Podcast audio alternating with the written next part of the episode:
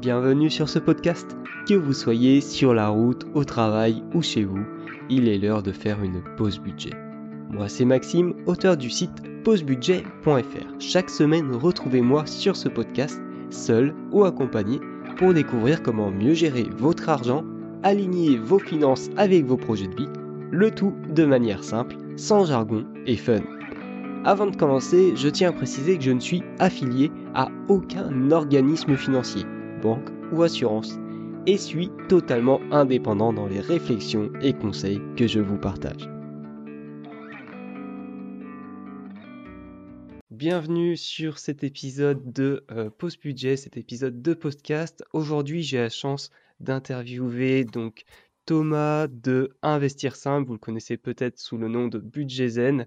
Il va nous expliquer tout ça euh, prochainement.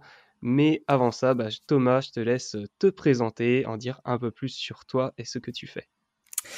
Bah, dire merci à toi, Maxime, de, de l'invite. C'est toujours cool euh, de se faire inviter sur, sur des podcasts. J'ai plutôt l'habitude d'être hôte, c'est cool de se faire inviter. Donc, merci à toi déjà de, de m'accueillir. Bah écoute, pour euh, présenter, alors je vais essayer de faire assez, assez simple, hein, rapidement. Euh, voilà, je suis le, bah, le, créateur initialement du projet qui s'appelait Mon Budget Zen, hein, qui est bah, un, un, business assez similaire au tien finalement, qui était sur bah, aider les gens à mieux gérer leur budget euh, pour réaliser leur projet de vie, notamment avec du code budgétaire et, des programmes et, euh, et, et, un podcast aussi.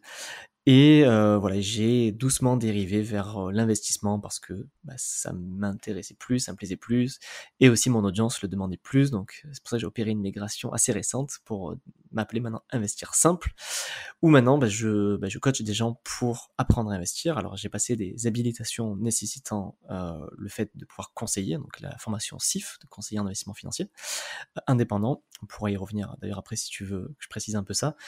Et, euh, et, voilà, donc maintenant, bah, j'accompagne les gens pour investir. J'essaie de l'expliquer de manière simple, sans jargon, sans cravate, euh, pour montrer que c'est accessible à tous et, euh, qu'on n'a pas besoin d'être millionnaire pour investir et, réaliser ses projets de vie grâce à nos investissements. Ok, et du coup, comment tu t'es lancé? C'était bah, sur d'abord mon budget zen, tu as expliqué pourquoi la conversion. Mmh Qu'est-ce qui voilà, t'a donné envie de te lancer euh, là-dessus ah, sur, sur, sur, le budget, c'est ça que tu veux dire? Ouais, sur euh, apprendre aux autres personnes mmh. à gérer leur argent, les aider à améliorer leur vie financière. Yes. Ben, c'est parti d'un constat assez simple en fait, où euh, je me suis rendu compte que beaucoup de gens de mon entourage, de mon travail, qui gagnaient à peu près le même salaire que moi, n'arrivaient pas à vraiment se ré réaliser des projets de vie qui leur tenait à cœur. Et ils comprenaient pas pourquoi moi j'arrivais à me payer un voyage euh, ben, de 9 mois en Amérique du Sud avec finalement un salaire de 2000, euh, 2000 et quelques euros par mois. Et, je me suis rendu compte en fait de, ce constat-là, c'est que euh, ben, c'est beaucoup une question d'éducation financière et que la façon de consommer, la façon ben, de gérer son budget et donc la façon d'épargner est clairement la clé pour apprendre à réaliser ses projets de vie. Et j'ai d'abord fait ce constat autour de moi en fait par bah, des proches, des amis, et aussi dans mon travail en fait, parce que ben quand voilà, j'expliquais que j'allais partir en voyage à l'autre bout du monde, machin, et puis ils me disaient mais attends mais comment tu fais pour payer ça, machin, alors que on, gagnait vraiment le même salaire quoi. Et eux ils y arrivaient pas, et donc euh, c'est là quand j'ai commencé à creuser, à regarder ben voilà, ben, on regarde un peu comment tu gères ton argent, comment tu gères ton budget, euh, quelles sont tes charges fixes, où tu dépenses où part ton argent, et tu voyais que la plupart des gens, et ben, en fait ils avaient jamais fait un budget, ils avaient jamais pris le temps d'optimiser leurs charges fixes, ils savaient pas où partait leur argent, et la plupart bah, partaient un peu dans des conneries. Euh, pour pas dire après même des, vraiment des mauvaises habitudes du style, tu sais, l'habitude de prendre des crédits conso pour se financer des choses qui ne pouvaient pas se payer, donc qui alourdit les charges fixes, qui fait qu'ils peuvent pas plus s'épargner. Donc bref, j'ai constaté ça, qu'il y avait vraiment bah, un vrai problème d'éducation financière en France, euh, bah, parce que voilà, malheureusement, c'est l'école ne nous le fait pas, ne nous éduque pas financièrement, et euh, ça dépend clairement de nos éducations perso. Donc euh, voilà, j'ai voulu un peu euh, ben, réparer cette injustice en, ben, voilà, en partageant mes connaissances et en montrant qu'en fait c'est possible d'épargner pour réaliser ses projets de vie et que ça dépend ben, d'une part de mindset, donc on va dire d'état d'esprit, de façon de consommer, de voilà de de revoir ses objectifs de vie, tout ça. Et d'autre part, il y a une partie aussi méthodologie, un peu plus concrète sur bah, comment concrètement faire un budget, comment concrètement épargner, de quelle façon le faire, et quelles applis utiliser, voilà, ou quels, outils utiliser concrètement. OK et hem et toi justement, comment tu t'es, mis à, heu, bah, est-ce que c'est venu, voilà, «naturellement» entre guillemets, le fait de te mettre à gérer ton argent correctement et à investir? Ou est-ce qu'il y a eu des déclics? Comment comment voilà, comment c'est venu? Bah, c'est venu ass assez naturellement à partir, heu, alors je vais me contredire, mais c'est venu naturellement à partir d'un déclic. Parce que, heu, en fait, le déclic, ça a été quand j'ai eu un objectif concret. Parce que quand j'ai reçu mes premiers salaires, bah, je me suis dit: «Waouh, je suis blindé», je commençais un peu à dépenser à droite à gauche, à faire un peu n'importe quoi. Et après, j'ai eu des objectifs clairs. Je me suis dit: «Bah, en fait, j'adore voyager, j'ai envie de me payer un voyage en Amérique du Sud et un voyage en Amérique du Sud, ben, pas le choix, il faut mettre des ronds de côté». Et dès que j'ai eu un objectif simple, en fait, je me suis rendu compte que, bah, je pouvais épargner tout autant tout en me faisant plaisir. Alors, je faisais moins n'importe quoi avec l'argent, mais j'arrivais à me faire plaisir. Je sortais, je voilà, m'achetais des fringues, j'allais au resto quand je voulais. Mais par contre, bah, je le faisais différemment et je gérais mon budget, ce qui était vraiment différent aussi. Ce qui fait que, bah, j'épargnais beaucoup plus massivement parce que le déclic a été, d'avoir un objectif, en fait, de comprendre pourquoi j'épargne.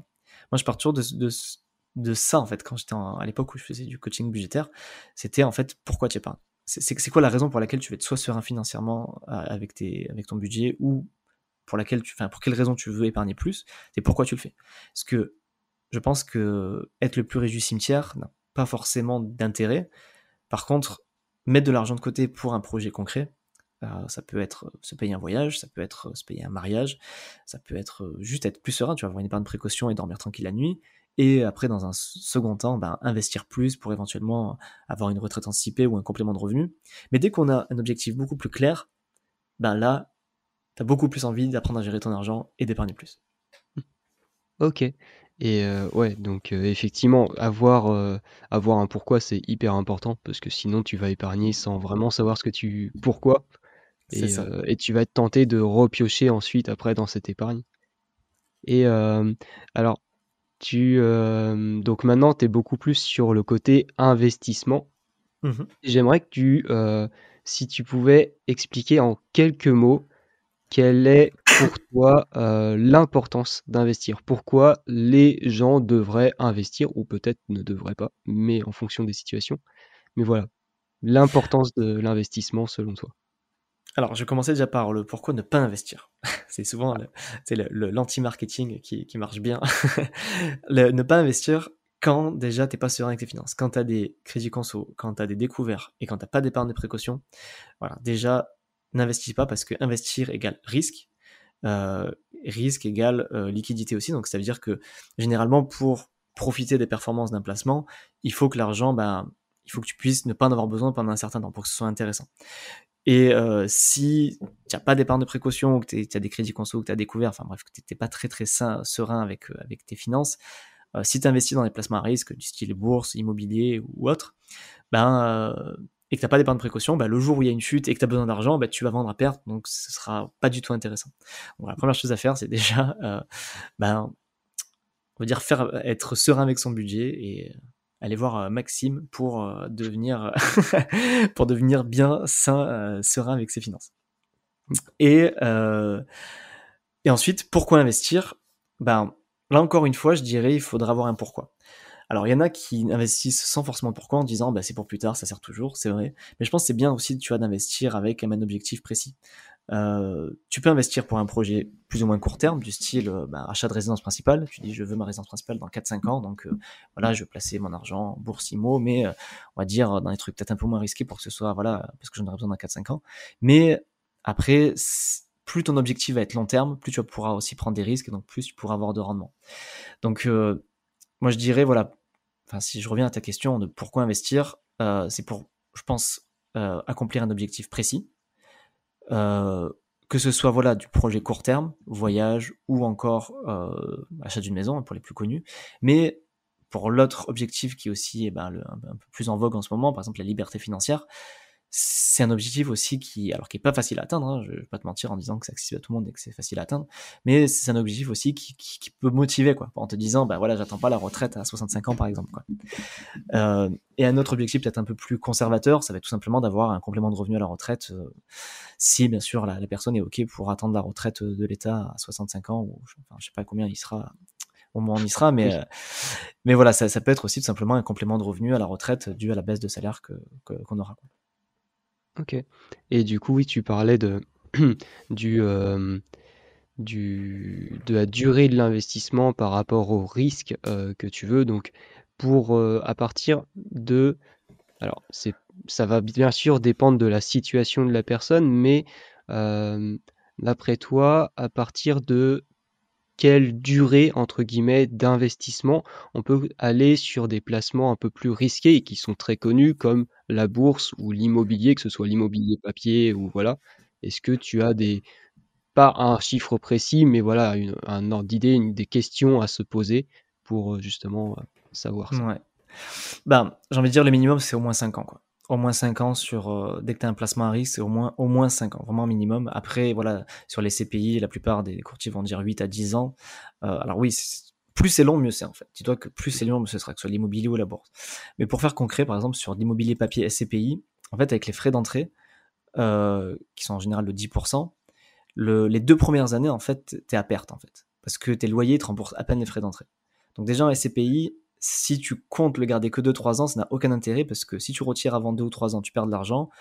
Si tu retires au bout de 2 ou 3 ans, tu seras à somme nulle, donc tu vas juste récupérer ton capital. Et c'est que au bout de 2-3 ans que tu commences à gagner de l'argent. Donc tu vois, pour les SCPI, c'est vraiment le grand minimum 5 ans et voire 8-10 ans pour que ce soit vraiment intéressant. Pour l'immobilier physique, j'ai envie de dire, c'est un peu le même principe. Tu as les frais de notaire qui coûtent 8 à 8% aussi. Donc le temps, en fait, déjà d'avoir un, retour sur investissement sur tes frais de notaire, il faut, voilà, il faut, compter, enfin, en général, ce temps-là. Même si, avec l'immobilier physique, tu as un peu plus de levier pour, euh, dire, faire du plus court terme.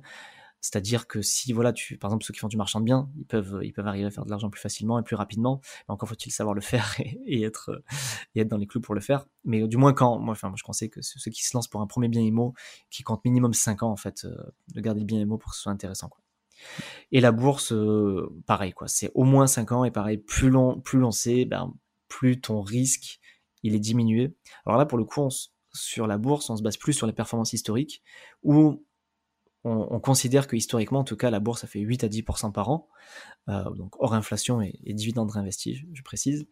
Euh, ça a juste perf là, mais il y a eu des périodes hein, où si tu investissais par exemple avant le, avant, je sais pas moi, en 2008, ben voilà, il fallait attendre peut-être, enfin voilà, au bout de 50 et à peine récupérer ton capital quoi. donc ça, ça, dépend des périodes. Donc si si là demain la personne investit tout son patrimoine et que demain il y a un crash, il faudra peut-être attendre un peu plus de 5 ans quoi. Donc ça dépend voilà, des, cycles économiques aussi. Mais plus c'est sur du long terme, plus ton risque il est quand même diminué parce que ben, du moins historiquement la bourse a toujours remonté et a toujours tapé des plus hauts. Donc, euh, donc voilà, si on s'en tient du moins en perf historique, euh, voilà, plus ton, ton, horizon est long terme et plus tu as de chances de ne pas perdre et donc de gagner. oui. Et, euh, et c'est ce que tu disais d'ailleurs juste avant, faut faire si par exemple tu investis, qu'il y a un crash juste après, c'est pour ça que justement il faut investir toujours de l'argent alors, ce qu'on entend souvent, c'est de l'argent dont on n'a pas besoin ou de l'argent qu'on est prêt à perdre. Euh, voilà. Complètement. Euh, Et euh, pour, est-ce que tu as des, pour les personnes justement qui ont un horizon d'investissement plus, plus court-termiste pour des projets à 3-4 ans, est-ce que tu conseillerais plus d'épargner cet argent ou, de, ou d'investir, mais sur des placements qui sont vraiment très, à très faible risque, sachant qu'actuellement les taux des différents livrets sont plutôt en train de monter. Donc, mmh quel est ton avis là-dessus euh? Alors ouais, sur les livrets, c'est vrai qu'en ce moment, à l'heure où on se parle, ils sont plutôt hauts. Hein. même le livret, il est mieux que le fonds de l'assurance vie, ce qui est, ce qui est plutôt bien en fait. Hein. Alors après, tu as, le plafond, hein, donc tu peux pas tout mettre, mais, mais c'est déjà bien. Après, il faut pas oublier que tu restes quand même inférieur à l'inflation, donc euh, en théorie, on perd de l'argent quand même. Mais, euh, mais c'est vrai que c'est quand même pas mal, tu vois. Enfin, ça c'est quand même bien rattrapé par rapport aux 0,5% qu'on avait il y a encore un an et quelques.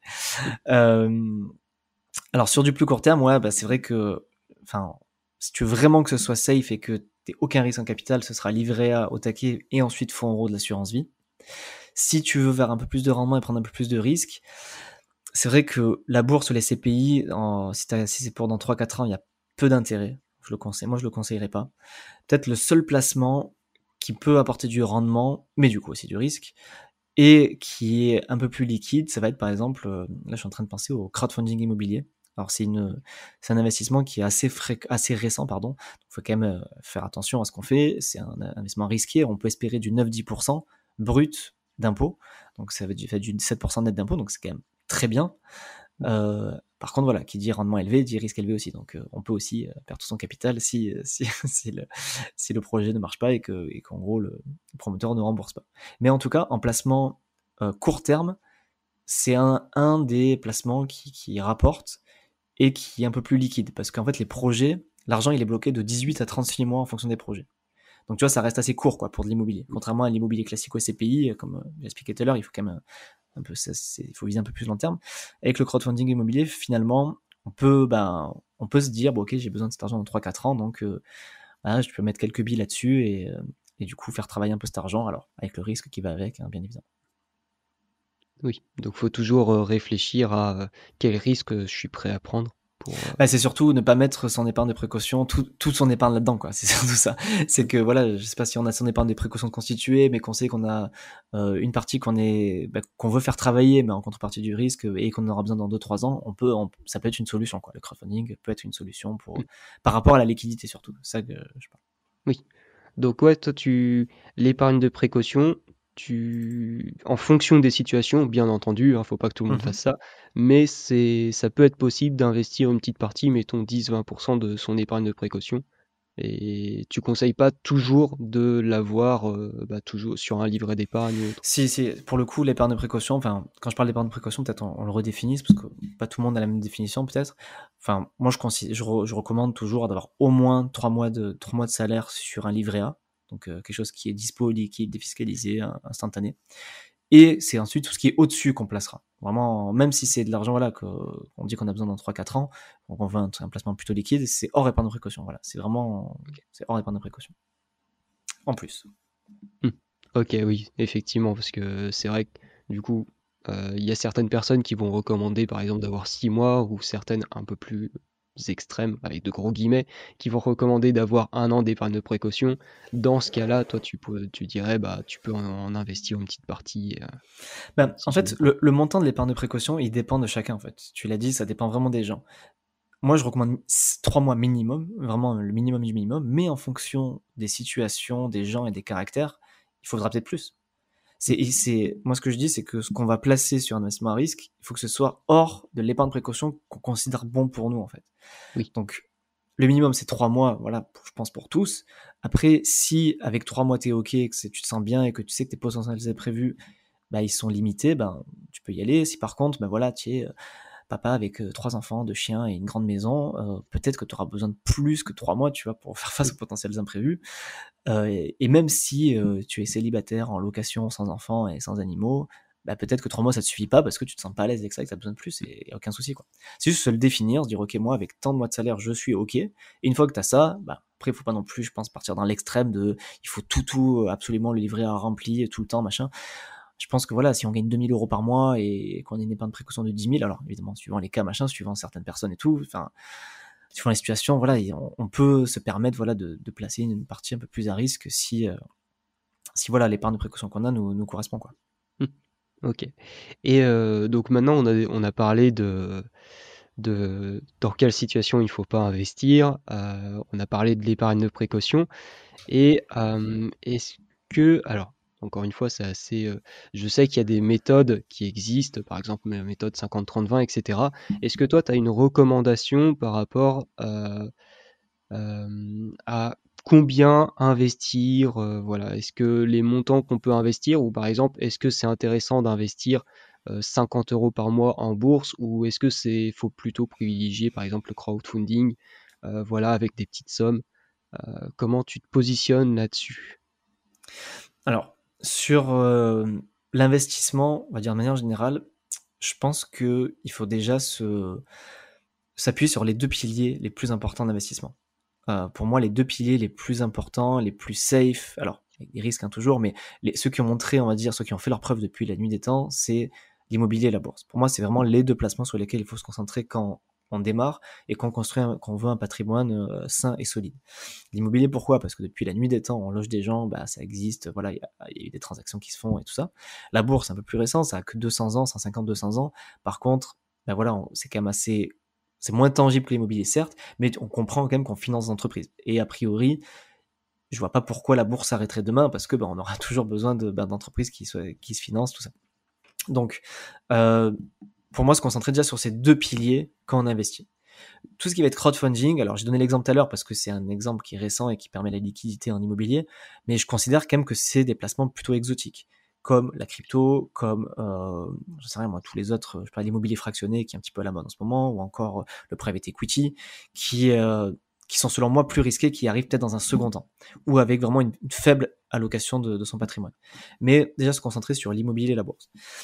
Et après, pour répondre à ta deuxième question, qui est, ben, en gros, quelle part investir de son budget euh, J'ai envie de dire, bah, ça dépend de comment tu gères ton budget et de dans quel état est ton épargne de précaution. Mais si ton épargne de précaution est constituée, euh, clairement, oui, investir tous les mois régulièrement, ça me paraît une très bonne idée, même c'est même un devoir pour tous, pour, pour préparer sa retraite ou ses projets de vie, et, euh, investir régulièrement, même 50 balles en bourse ou en SCPI, ou euh, même pour préparer un projet immobilier, par exemple pour préparer l'apport pour investir en immobilier, ça me paraît vraiment euh, très pertinent, pour pas dire un impératif, tu vois. Ok. Et alors, je fais peut-être une, on aurait peut-être dû en parler juste avant, mais c'est vrai que tu as passé ta formation SIF. Mmh euh, est-ce que tu peux nous en parler un peu plus euh, Parce que bah, voilà, déjà, ça va permettre aux personnes de mieux comprendre euh, le poids de, ce que tu peux dire. donc voilà, est-ce que tu peux nous parler de cette formation SIF Ouais, bah ça a été une, pour être tout à fait transparent avec euh, ton audience, hein, c'était une reconversion. Hein. à la base, moi, je viens pas du monde de la finance, euh, je viens du monde de l'ingénierie et euh, ça a été voilà ma, passion pour l'investissement qui a fait que j'ai eu les compétences et du coup bah, qui m'a fait passer cette formation pour devenir CIF. Donc bah, c'est une formation hein, qui, qui, dure 150 heures où voilà, tu apprends bah, à dire l'investissement au sens large, mais aussi tout l'aspect réglementaire de l'investissement pour accompagner le client parce que du coup, quand tu fais une mission de conseil, euh, c'est pas un simple coaching budgétaire où tu as la personne au téléphone et t'envoies un petit mail pour dire ce qu'on s'est vu. Non, il faut faire signer un paquet de paperasse. Tu as un document relation, tu as une lettre de mission, as, tu dois faire des, des, fiches par rapport au blanchissement d'argent aussi, enfin vérifier que tout est clean dans, dans, ce, dans ce que le client raconte. Donc tu as beaucoup d'aspects réglementaires à respecter. Et euh, donc bon, il y a eu la formation SIF que j'ai passée, mais ensuite après tu dois être immatriculé à l'ORIAS. C'est vraiment ça qui, qui permet de vérifier en gros la, dire la fiabilité de ton conseiller, vérifier qu'il est bien, que c'est bien réglementé. Et ça, pour le coup, c'est le croix à la bannière. Hein. Je te cache pas que c'est compliqué. Hein. Alors, ça coûte de l'argent, c'est une chose, mais j'ai envie de dire, ça fait partie du jeu. Mais par contre, la l'administration, l'administratif, la paperasse et tout, euh, j'ai dû m'accrocher quoi. C'est pas facile. Il y, a, beaucoup de choses à faire euh, pour y ah arriver. Mais c'est long surtout, c'est très long très long, tu dois passer des entretiens, tu dois prouver 10 000 trucs, tu as des, papiers, enfin des, documents de 30, 40 pages à remplir, enfin bref, c'est vraiment, voilà, il faut, il faut être motivé, quoi. Donc je l'ai été, ça n'a pas été simple, mais j'ai fini par y arriver. Ok, et donc euh, bah, maintenant, euh, c'est une fois que tu as passé cette formation que tu as, aidé les gens avec leur investissement. Bah, du coup, une fois que j'ai pu être immatriculé à l'ORIAS, j'ai pu faire des missions de conseil en investissement. Et, euh, et là, pour le coup, bah, voilà, quand, quand je fais un coaching, c'est, bah, comme je dis, ça demande un peu plus de paperasse avant de pouvoir conseiller. Il faut faire un bilan patrimonial. Euh, puis ensuite, bah, voilà, tu fais signer des papiers. Il faut qu'ils m'envoient aussi des pièces d'identité pour, ben, voilà, pour, parce que c'est la loi en fait, j'ai pas le choix, je dois de leur demander.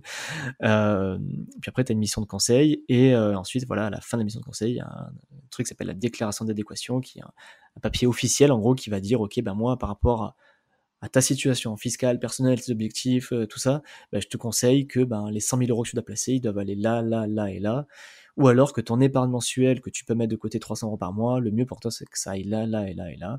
Et puis après évidemment dans, dans, le coaching on parle, voilà, on construit même le portefeuille d'actions ensemble, on construit un portefeuille de SCPI, on peut, enfin on construit l'allocation globale de l'investissement et au sein de chaque actif on va même construire aussi, euh, bah voilà, comment choisir les actions, comment choisir les SCPI, comment choisir euh, même le support sur lequel tu investis, est-ce que c'est mieux l'assurance vie, est-ce que c'est mieux le PER, est-ce que c'est mieux la PEA, est-ce que c'est mieux le compte titre, voilà, on travaille, on travaille tout ça quoi.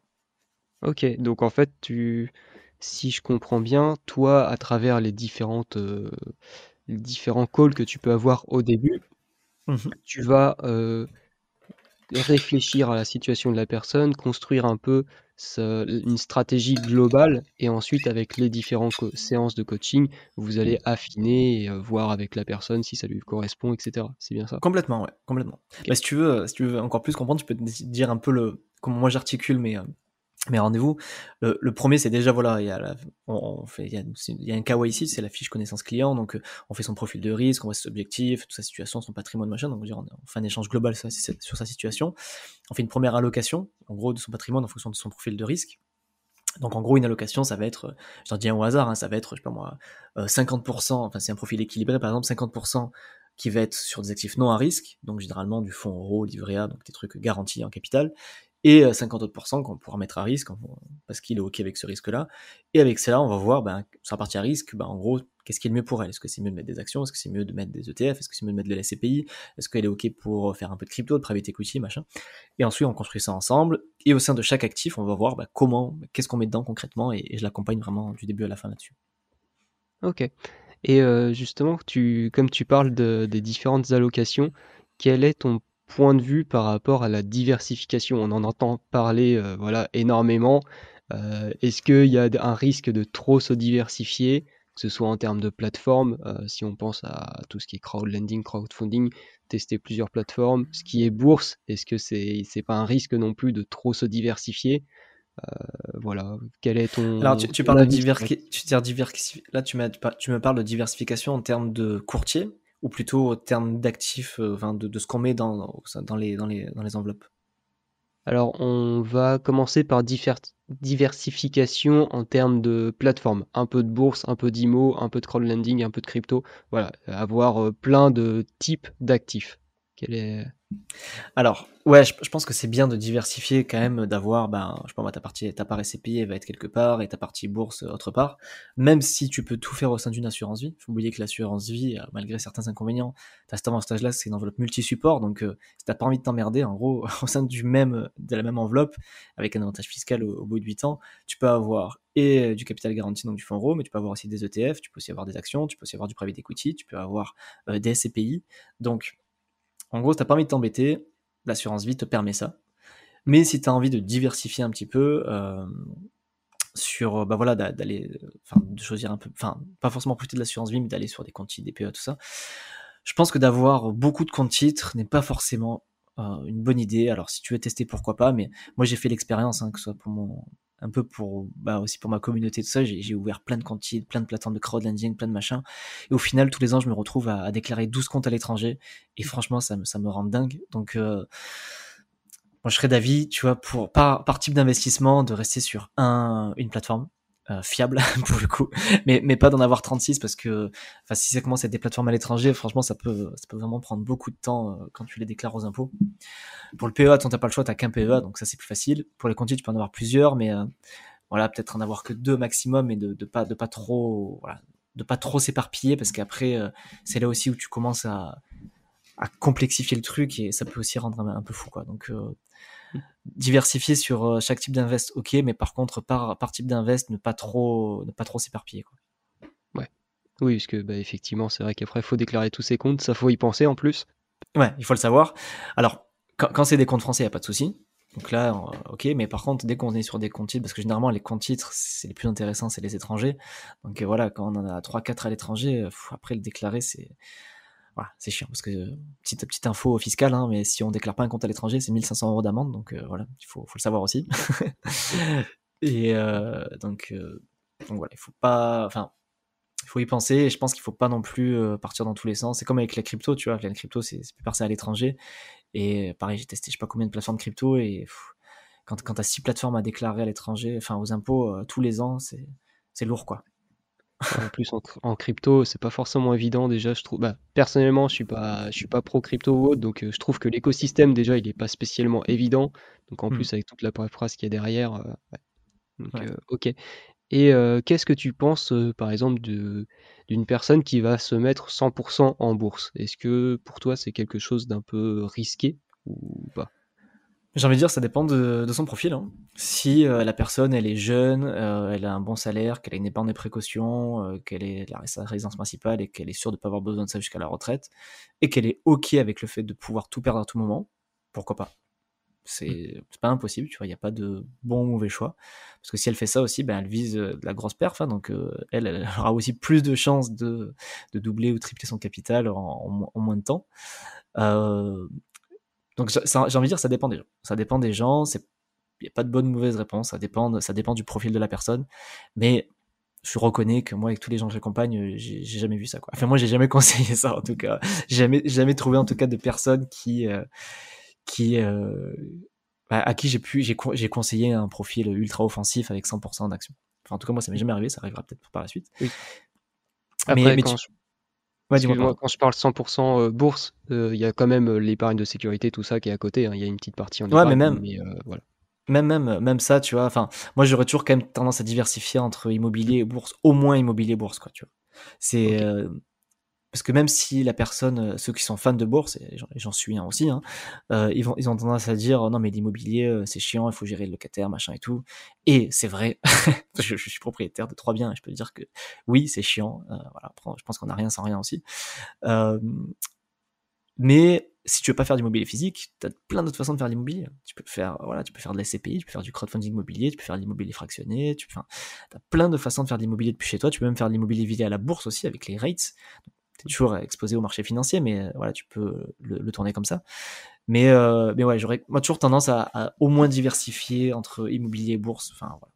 J'aurais toujours tendance à se donner des conseils, même si quelqu'un veut être on va dire que 100% de son patrimoine, il veut être euh, voilà à risque, j'aurais au moins tendance à lui dire, mais, mais pas forcément tout euh, sur les marchés, parce que ben, pour moi, le risque est quand même. Euh, enfin, il du, moins, tu es ultra concentré sur une classe d'actifs, en fait. Et je, diversifierai au moins sur une deuxième. Ouais. Donc, bah, justement, on va se concentrer. alors, l'immobilier, c'est un peu différent. On va se concentrer pour l'instant sur la bourse, mais comment tu euh, ton avis, déjà on va commencer très simple, ton avis euh, entre ETF versus euh, stock picking versus action, voilà. C'est marrant, j'ai fait un épisode de podcast qui s'appelait exactement comme ça, il, est sorti il y a trois semaines je crois. Alors il s'appelait ETF vs action à dividende. J'ai volontairement pas fait stock picking parce que dans le stock picking tu as tellement de stratégies que voilà, j'ai focus sur les actions à dividende parce que je sais que beaucoup de gens adorent euh, ça, et je les ai un peu opposés les, deux. Mais je vais répondre à ta question entre ETF e et stock picking. Euh, moi, à titre perso, sur mon portefeuille, j'ai à peu près 60% d'ETF et 40% de stock picking. Mais euh, je suis pro ETF, clairement. Je, pense que je pense que les ETF, c'est vraiment un outil qui est magique, qui permet vraiment de démocratiser l'investissement en bourse parce que tu alors oui, tu as les mêmes risques qu'avec les actions, pour moi un peu moins de risques parce que du coup tu es un peu plus diversifié que quand tu choisis toi-même tes actions, mais ça te permet d'investir en bourse pour quelqu'un qui n'a pas forcément de connaissances poussées financières, donc il n'a pas besoin de sélectionner lui-même ses actions, donc il n'a pas besoin d'étudier les bilans, il n'a pas besoin d'étudier les ratios, il n'a pas besoin d'étudier euh, les résultats, l'évolution du chiffre d'affaires, tout ça, et surtout il n'a pas besoin de suivre ses investissements, parce que la magie des ETF, c'est qu'il y a ce que j'appelle la fonction auto-nettoyante, c'est-à-dire que ça sort les mauvais élèves et ça fait rentrer les bons. Donc c'est-à-dire que tu n'as pas même pas à savoir quand dégager une action qui est mauvaise et faire rentrer une qui est bonne. Ça le fait à ta place. Ça, c'est le premier gros avantage de l'ETF. VS, stock picking. Et le deuxième, c'est que c'est scientifique et c'est statistique. C'est que sur le très long terme, ça a été prouvé que plus de 90% des fonds d'investissement n'arrivent pas à faire mieux que leur propre indice de référence. Donc je récapitule, un ETF, c'est un indice de référence, un panier d'actions, et en général, un fonds d'investissement, bah, ils vont faire de la gestion active, donc en gros, ils vont faire du stock picking, pour essayer de faire mieux que l'indice. Et sur le long terme, la majorité des fonds ne font pas mieux que leur indice de référence, donc un simple ETF. Donc, moi, à titre perso, je, ne suis pas un fonds d'investissement, donc je n'ai pas la prétention, on va dire, d'essayer de, faire mieux, en fait, que ben, des gens qui font ça toute la journée, tout le temps, tout le temps. Donc, je me dis, je suis bêtement un indice, et voilà. Oui. Parce que du coup, en fait, l'idée derrière ça, c'est que avec un ETF, tu vas pas avoir les gros pics euh, si une action décolle, tu vas pas le, tu vas moins le sentir, même si elle est dans ton ETF. Par mmh contre, si une action euh, chute, et eh ben elle va partir. Tu vas moins le sentir. Ouais, elle va partir, mais tu vas moins le sentir. Tu, vas avoir une baisse hein, qui est liée à cette chute, mais tu vas beaucoup moins le sentir que si tu l'avais en direct, quoi. Et donc ça va lisser en fait ta performance et tu vas être euh, entre guillemets moyen tout le temps, mais sur le long terme, être moyen tout le temps, c'est mieux que avoir des pics de temps en temps qui font bah, que tu auras des pertes et pas pour euh, si tu as une perte de 50%, il faut que tu aies une performance de 100% derrière pour rattraper. Donc euh, voilà. C'est ça. En gros, tu, vises, euh, tu, vises la moyenne, quoi. Et, et on va pas se mentir, c'est un investissement qui est chiant. Enfin. La, plupart des, des gens, des boursicoteurs, qui des gars qui adorent, enfin des, gens qui adorent la bourse, ils vont se dire ouais non mais moi les ETF euh, ça me saoule parce que c'est chiant, tu suis bêtement le marché et moi j'ai besoin. Alors tu sais, j'en parlais avec euh, dans, un épisode avec Nicolas Chiron de, ce côté besoin d'être meilleur que le voisin, tu vois, montrer que tu fais mieux que le voisin t'as as un peu, je pense, un côté égo, tu vois, dans le. Alors, je suis désolé pour ceux qui font du stock picking, je suis pas en train de vous attaquer frontalement parce que j'en fais moi-même, tu vois, donc je me considère dans, ce cas-là aussi. T'as ce côté un peu, je pense, égo en disant, ben voilà, j'ai trouvé, moi, j'ai trouvé la bonne action, j'ai fait le bon pari, euh, et en disant, regarde, bah, tu vois, j'ai fait mieux que le marché, machin. Il y a d'une part ça, et aussi un peu aussi le côté, euh, bah, le côté un peu jeu et le côté stimulation intellectuelle, en fait, où tu prends le temps de rechercher les boîtes, machin, parce que ça t'intéresse et tout. Donc, je peux comprendre que les gens fassent du stock picking, J'en fais aussi pour ces raisons-là, parce que bah, j'aime bien ça, j'adore et j'aime bien sélectionner des boîtes euh, que j'aime bien, tout ça. Mais je m'efforce à me dire, euh, non Thomas, tu seras pas meilleur que le marché, donc focus-toi à ce que la majorité de ton, ton, portefeuille boursier soit en fait dans des gros indices qui vont suivre bêtement le marché, parce qu'en fait, euh, si, je veux, si je veux mieux performer sur le long terme, finalement, c'est selon moi en tout cas la, meilleure stratégie. Quoi. Statistiquement, et en tout cas scientifiquement, en tout cas, ça a été prouvé, reprouvé, donc donc euh, hors exception bien sûr, euh, voilà Warren Buffett, oui, il a fait 20% par an depuis euh, depuis je sais pas combien d'années, mais des Warren Buffett, voilà, c'est pas on n'est pas tous des Warren Buffett quoi, tu vois. oui, c'est bah, si c'était si simple, il, y serait pas connu quoi, il y aurait plein de personnes qui auraient fait comme lui. Mais oui, du coup, tu t'essayes d'être plus rationnel qu'émotionnel. Exactement, t'as tout compris. J'essaye de, quand je commence à m'enflammer de voir, putain, j'ai acheté autant de tel titre et tout, et je, je refais mon camembert de voir quelle est la pondération de, ma stratégie stock picking que, que ETF, et là, et là, je le prends vraiment d'un œil vraiment froid en disant non, non, non, il faut que la majorité de mon portefeuille soit en ETF parce que, voilà, enfin, je, enfin, du coup, c'est plus risqué aussi, quoi. Enfin, donc, euh, du moins, c'est ce que j'en pense. Après, encore une fois, ça dépend des profils de chacun. Tu vois, il y a bah, des gens qui, adorent ça, ils vont peut-être faire 100% stock picking, ça va très bien leur convenir. Et, d'autres qui, bah, voilà, qui ont plutôt envie d'être passifs et qui ont plutôt envie de se baser sur, euh, sur ces études-là, ils vont se dire, bah, les ETF, ça me convient mieux. Quoi. Mmh. Oui, après, on peut également, bah, comme tu le fais, mixer les deux. Euh, c'est également ce que je fais. Moi, j'ai une partie avec investissement programmé où je ne touche à rien, c'est que des ETF. J'ai une partie un peu stock picking. Je suis en train justement de, de revoir les actions. Donc effectivement, c'est très chronophage de réétudier toutes les actions, etc. moi, moi c'est vraiment le. Je trouve que c'est le plus gros inconvénient dans une stratégie stock picking. C'est pas le fait de choisir l'action, de l'acheter en premier lieu, parce que je trouve que c'est cool le moment où tu l'as choisi, tu l'étudies, tu vas regarder un peu les vidéos, les machins, tu étudies les ratios, et tu dis ok, c'est cool, c'est bon, tu mets dans un cours limité, tu l'achètes au bon prix, tu es content. Par contre, après, il faut que tu la suives comme cette action. Parce que c'est pas parce que tu l'as acheté aujourd'hui quand elle était parfaite. Je, je vais te donner l'exemple d'Orpea, tu vois. Orpea, euh, les gens qui l'ont acheté à 100 ou 120 euros, au moment où ils l'ont acheté, elle avait tous les fondamentaux, était nickel, il n'y avait aucun souci. Qui aurait pu imaginer que six mois après, il y a un bouquin qui sort qui, te démonte en fait euh, comment les, gens ils traitent les personnes âgées quoi. Et, ça, tu vois, comment tu peux. tu vois, c'est pas parce que tu achètes un instant T que va. Enfin, déjà, t'es pas à l'abri d'un signe noir sur une valeur, donc du coup, qui peut vraiment euh, affecter ton portefeuille. Et d'autre part, même s'il n'y a pas de signe noir, j'en sais rien, tu vois, je pense à Facebook par exemple, Facebook était très bien, puis d'un coup, ils ont annoncé une perte d'utilisateurs. Boum, ben, l'action, elle, s'est effondrée, quoi. Mm. Euh, et, voilà, enfin, là où je veux en venir, c'est que c'est pas parce que tu l'achètes à un instant T quand elle est bonne qu'elle sera toujours, et ça veut dire, ça implique qu'il faut quand même être au courant de ce qui se passe, de regarder les résultats, de regarder les bilans, enfin, de, suivre un peu ce qui se passe pour être vérifié que ça, ça rentre toujours dans les critères que tu as choisis au moment où tu l'as acheté, quoi. Oui. Oui, ça, demande vraiment un backup derrière, euh, suivre, voilà. Et, euh, et si on, pas, on se concentre un peu plus sur les ETF, donc les ETF, on peut avoir par exemple le MSCI World qui regroupe 1300 actions, ou moi je crois que c'est à peu près 1006, ça. ouais. 1006, ça commence à faire déjà. Mmh. par rapport à la, à la diversification dans les ETF, est-ce que par exemple quelqu'un qui veut commencer, qui veut vraiment pas s'embêter, il prend un ETF MSCI World, c'est très bien, ou est-ce que tu, par exemple, c'est à ton avis, euh, les ETF, euh, je vais juste reprendre là-dessus, il y a différents. Il y a par zone géographique, il y a par zone euh, secteur d'activité technologique, voilà, santé, etc. je sais plus ce qu'il y a de tête comme ça. tu as les smart beta aussi et les thématiques. Beta. Donc, est-ce que, d'après toi, faut se concentrer sur une zone géographique ou plutôt se diversifier sur des zones géographiques? Est-ce qu'il faut se diversifier sur plus des secteurs? Comment tu réfléchis à la diversification dans les ETF Alors, euh, très bonne question. Euh, je considère que les moins risqués d'ETF, alors je précise qu'on parle d'ETF actions, hein, qui a, que le sous-jacent, donc ce qu'il y a dedans, c'est des actions et qu'il peut y avoir aussi des ETF obligations, des ETF matières premières, des ETF forts, même si on appelle ça des ETC, mais bref, je ne vais pas rentrer dans le détail. On parle que d'ETF actions. Euh, je pense que, les ETF qu'on appelle géographiques ou ETF indiciels, c'est bien pour démarrer parce que c'est un peu moins risqué. Parce que du coup, tu as une diversification qui est géographique et sectorielle.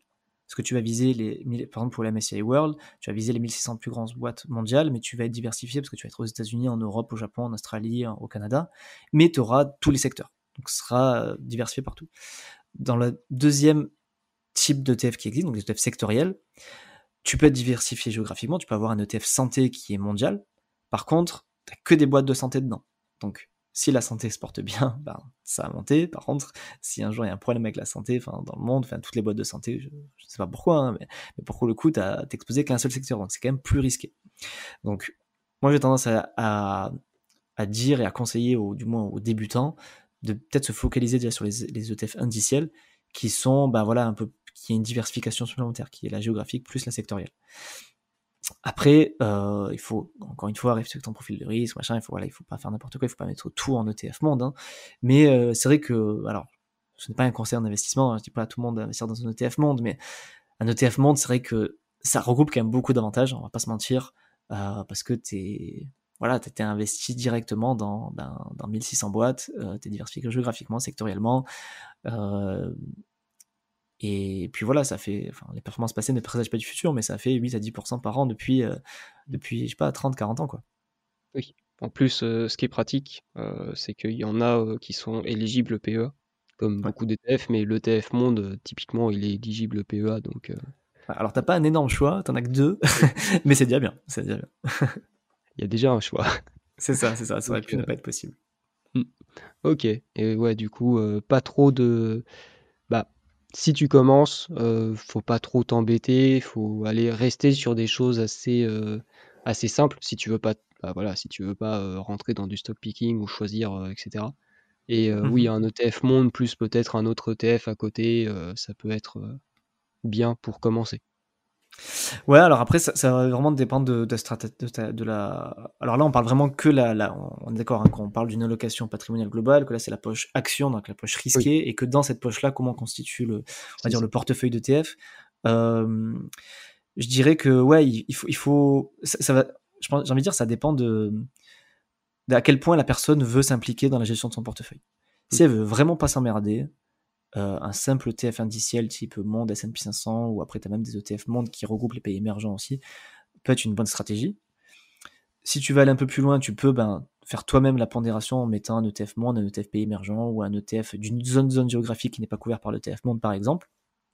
Ça peut être des stratégies qui marchent bien parce que tu couvres les, secteurs géographiques qui ne sont pas couverts par l'ETF Monde. Donc je pense notamment aux pays émergents, euh, l'Inde, la Chine, euh, bref, tout ce qui n'est pas dans les pays qui sont considérés développés, même si bon, la définition de développé, elle est un peu, un peu biaisée selon moi dans, dans cet ETF monde, parce que la Chine, qui est bientôt la première puissance économique mondiale, elle n'est pas dedans, tu vois, donc c'est un peu difficile à comprendre, mais bref.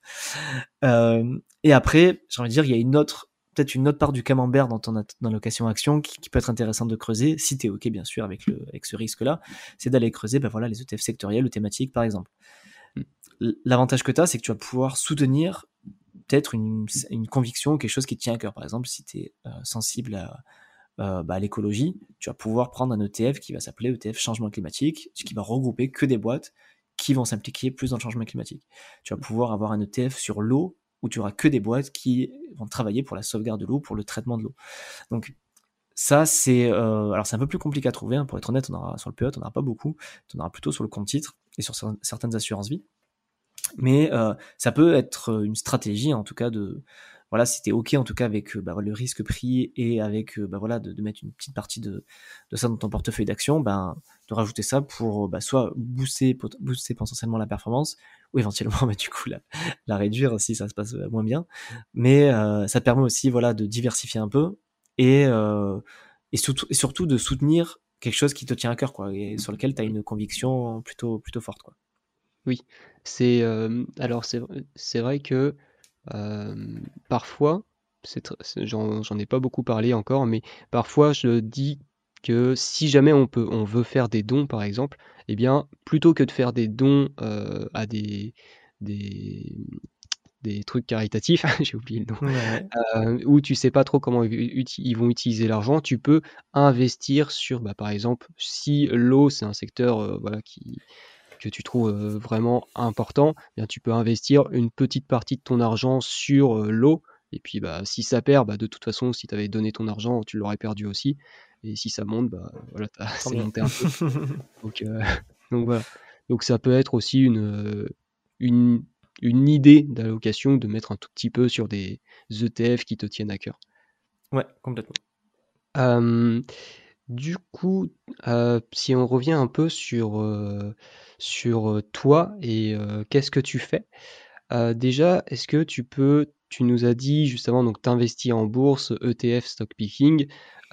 t'investis aussi, tu nous as parlé brièvement que tu as trois, trois logements. Est-ce que voilà, donc ça fait ça fait combien de temps que tu investis dans l'immobilier dans, dans, la pierre? Ça fait depuis 2017. J'ai acheté mon premier bien en 2017 et j'en ai acheté après un tous les deux ans quoi. Donc là, je suis censé en racheter un bientôt, mais je suis pas finançable, donc je peux pas. Ah. mais, euh, mais trois biens, ça me suffit largement. Je, J'ai interviewé pourtant dans mon podcast, et peut-être tu l'as fait auto aussi, euh, des gens voilà, qui sont devenus libres financièrement grâce à l'IMO, qui ont 15, 20, 30 lots. Moi, c'est pas mon truc. Enfin, je trouve que l'immobilier, c'est super parce que tu peux t'enrichir grâce à l'argent de la banque, tu as l'effet de levier, enfin voilà, tu as, plein d'avantages. Enfin, ça, ça permet d'aller plus vite, clairement. Euh, si tu atteins la liberté financière, en tout cas, c'est vraiment un moyen pour aller plus vite. Par contre, voilà, le, enfin, les, soucis que ça génère à côté, euh, le temps, le stress, l'énergie, euh, il, faut, faut pas le sous-estimer. Quoi. Il faut pas le mmh. sous-estimer, il faut être OK avec ça. Et, moi, avec 3, ça va. Je, je, suis très bien comme ça. J'en voudrais pas plus. Alors, on pourra refaire un épisode dédié peut-être plus tard, parce que si on se lance dans l'immobilier, ouais, ouais, on n'a pas parlé de ça.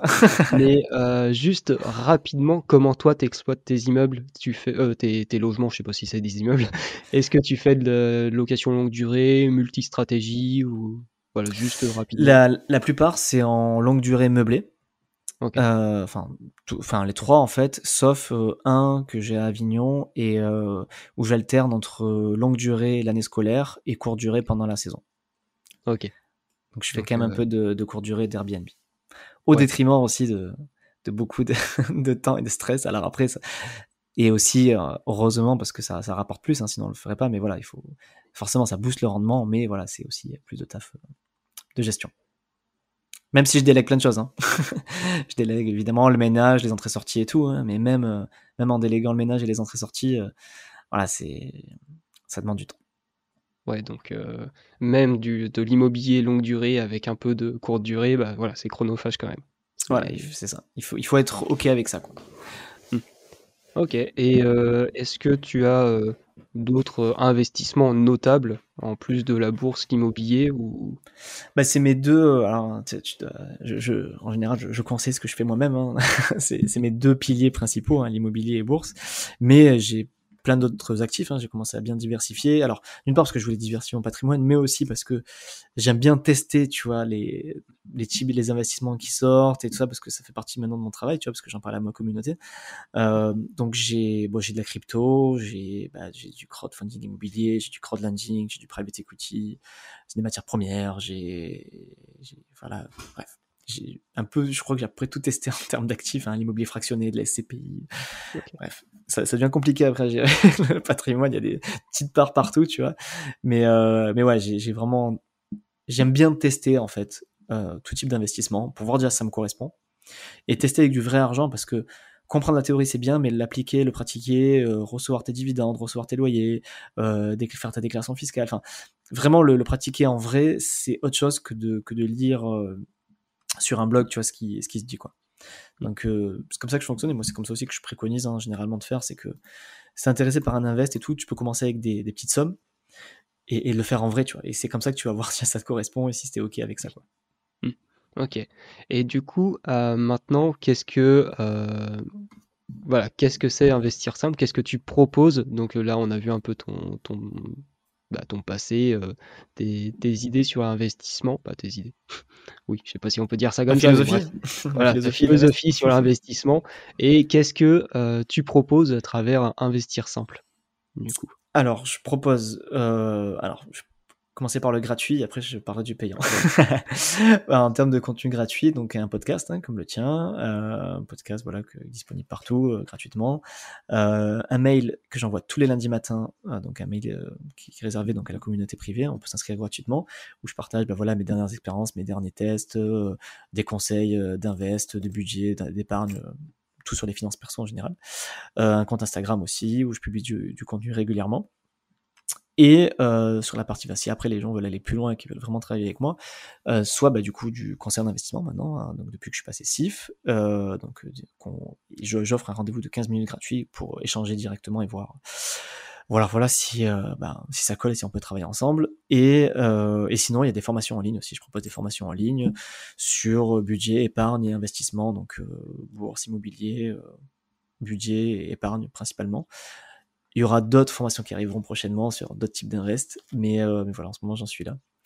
D'ailleurs, on en a parlé un petit peu avant, mais euh, voilà, il y aura peut-être une petite offre pour les, auditeurs de, de, Maxime, euh, ceux qui veulent en tout cas faire les, si, ceux qui veulent se former en autonomie, en tout cas, ils auront un petit code de réduction pour ceux qui passeraient par ton, ton code, quoi. C'est ça. Donc de toute façon, vous retrouverez j'en profite, hein, mais tous les liens de Thomas dans la description avec les, toutes les infos. Donc il n'y a pas de souci là-dessus, euh, vous, retrouverez tout.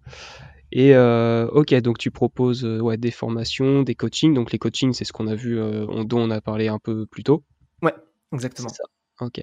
Alors, euh, je sais pas si tu as des choses à rajouter par rapport à ce qu'on a dit. Sinon, moi, j'ai trois questions que je vais te poser pour euh, finaliser bah, juste un dernier mot sur le coaching, parce que c'est vrai que je, donc je m'appelais mon budget zen pendant trois ans et que beaucoup de gens m'appellent encore pour le coaching budgétaire. Donc, je, je, suis, je suis pas un très bon marketeur, mais voilà, je, ne fais plus de coaching euh, budgétaire, donc venez plus me chercher pour ça. Il y a un coach budgétaire qui s'appelle Maxime Persecino, alors je sais pas si je le dis bien, mais qui, est très bien, donc allez le voir. mais, mais voilà, moi, je suis vraiment maintenant plus axé investissement. Et, voilà. Oui. je, fais, je fais ta pub dans ton podcast. Oui, bah oui, merci. je vois ça. Bah, merci beaucoup. Euh, ok, bah si c'est bon pour toi, du coup j'ai trois questions. Euh, donc euh, je sais pas si, alors je t'avais envoyé un mail, mais du coup bon bref, on avait, on devait faire cette interview plus tôt, il y a eu des problèmes donc on l'a pas faite. Donc, dans les premiers mails, je t'avais envoyé les questions. Donc, je sais pas si tu as pu les préparer. Sinon, bah, ce sera en live et puis euh, ce sera authentique. Moi, ce sera freestyle. ce sera freestyle. Alors, euh, ma première question, c'est si je te dis le mot argent, qu'est-ce que ça t'évoque? Alors, pendant longtemps, j'ai l'impression que c'était un peu un mot tabou, un peu gros mot, tu vois. Mais depuis que voilà que je suis dans ce monde-là et que je, fais, je fais partie un peu de, l'éducation financière, pour moi, argent égale outil. Je dirais, c'est le premier mot qui me vient à l'esprit. Euh, je dirais outil pour accéder à la liberté. On va dire que c'est la euh meilleure définition que j'en ferai. Ok, donc outil, liberté, c'est ouais, c'est ça. Pour moi, c'est outil et liberté. Outil pour réaliser ses projets, et vu que mon projet c'est la liberté, ben, c'est un outil pour atteindre la liberté. ok. Euh, ma deuxième question, c'est si tu as un livre sur alors l'argent, que ce soit la gestion d'argent, l'investissement, voilà, c'est vraiment l'argent au sens global, à recommander, lequel ce serait alors, je vais éviter de, dire les plus connus du style Père riche, Père pauvre et compagnie, parce que j'imagine que c'est tout le monde qui connaît, qui l'a entendu. Alors, c'était un temps, j'ai un peu essayé d'arrêter, parce que j'en ai, lu, tellement une époque où d'un moment mon cerveau il fumait de ça, j'ai l'impression que c'était toujours les mêmes trucs. Mais on va dire un qui, m'est resté, que c'est un des premiers que j'ai lu, mais qui m'est resté, c'est euh, The Millionaire Next Door. Donc, en gros, en français, ça veut dire mon voisin le millionnaire. Et et j'ai trouvé ce livre super intéressant parce que c'est pas un storytelling de quelqu'un qui est devenu riche, machin, mais plutôt une étude complètement objective sur les millionnaires américains, donc qui ont été faits par deux journalistes indépendants et qui ont étudié en fait le mode de vie des millionnaires de, je sais pas, une centaine, je crois, de millionnaires américains. Et, mais des millionnaires en fait qui vivent euh, chichement et sobrement en fait. C'est pas des millionnaires qui, roulent en, en, Porsche et qui ont des villas de luxe, mais non, c'est des gens de la classe moyenne qui sont millionnaires. Et comment ils y sont arrivés? Et, je trouve que c'est super inspirant parce que ça met en avant en fait la gestion de budget. Contrairement à beaucoup où on parle que d'investissement. Alors, il parle aussi d'investissement, bien sûr, mais on met en avant et la façon de gérer son budget et la façon d'investir. Il y a tout un côté vraiment euh, mindset et, aussi façon de consommer. En fait. Et j'ai beaucoup aimé ce bouquin parce que il met en avant que bah, voilà, les millionnaires, eh ben, ils portent pas des montres de luxe, ils portent pas des costards chers, euh, ils roulent dans des voitures simples, mais c'est juste qu'ils n'ont pas de crédit conso, ils ont, ils ont su investir dans l'immobilier intelligemment, ils ont su placer leur argent en bourse régulièrement et intelligemment, et ça fait des millionnaires. Comme quoi, c'est accessible à tout le monde en fait. Et mmh. euh, donc c'est pour ça que j'ai adoré ce livre et, d'ailleurs il faudrait que je le relise parce qu'en t'en parlant ça me donne envie de le relire. Alors j'ai jamais lu ce livre pour l'instant mais c'est vrai que du coup euh, c'est c'est ça casse la vision qu'on a des millionnaires d'Instagram, euh, bah, Exactement. voilà, qui sont sur Instagram, qui montrent des belles voitures, des villas, tout ça. C'est ça, c'est ça. Et ça, montre en fait que ben y a plein de millionnaires. Du coup, alors c'est c'est américain bien sûr, mais je pense qu'en France c'est possible aussi que ben voilà tu t'es pas obligé de, de, de, montrer que tu as de l'argent pour être millionnaire et que tu peux être millionnaire et donc du coup indirectement être libre financièrement ou au moins indépendant financièrement, euh, bah voilà, avec, avec le million et, et que ils te disent un petit peu qui, quels sont les points communs de tous ces gens qui y sont arrivés. Quoi. Très intéressant. Et du coup, ma dernière question, c'est si tu as une recommandation alors encore une fois sur euh, l'argent, donc ça peut être un deuxième livre, ça peut être une application, ça peut être une astuce euh, budgétaire ou d'investissement. Donc voilà, si tu as une recommandation, euh, c'est assez Ouais, c'est dur d'en donner qu'un. Alors je vais pas dire le cliché d'investir sur toi et tout, parce que trop de monde le dit, et puis parce que ça fait aussi genre venez acheter chez moi, donc j'ai pas forcément envie de, de, tourner ça comme ça. Euh, ah, ah, tu me poses une colle là. Quel conseil Parce que c'est dur d'en donner qu'un.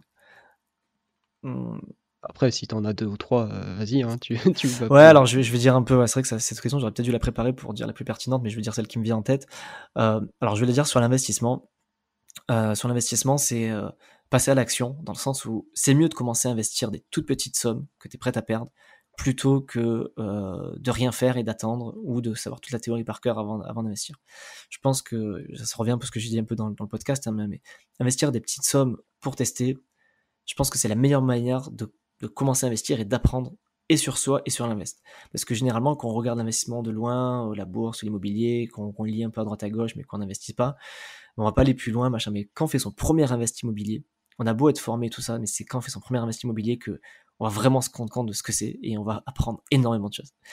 Et pareil pour la bourse, euh, si tu investis 50 euros par mois dans un ETF, tu apprendras bien plus que euh, ben voilà que quand, regardant tout ça de loin. Et alors je dis pas qu'il faut pas se former, hein, je pense que c'est important aussi de se former pour limiter les risques de perte et tout. Mais euh, mais voilà, passer à l'action, investir avec des petites sommes pour démarrer. Alors bien sûr, l'argent que vous êtes prêt à perdre, hors épargne de précaution, tout ça, ce qu'on a dit au début.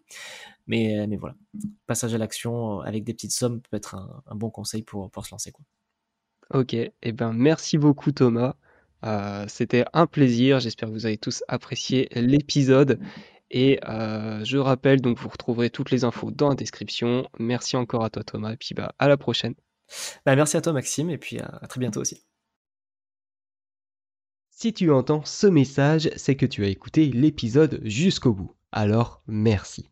Si ce dernier t'a plu, je t'invite à laisser un commentaire et 5 étoiles sur Apple Podcast, Podcast Addict ou ta plateforme d'écoute préférée. Ça m'aide beaucoup à faire grandir le projet. De plus, ça m'aide également à avoir des intervenants exclusifs pour mes interviews. Avant de partir, n'oublie pas que tu as accès à tous mes outils gratuits dans la description et tu peux aussi découvrir mes offres sur le site pausebudget.fr. Deviens maître de ton argent.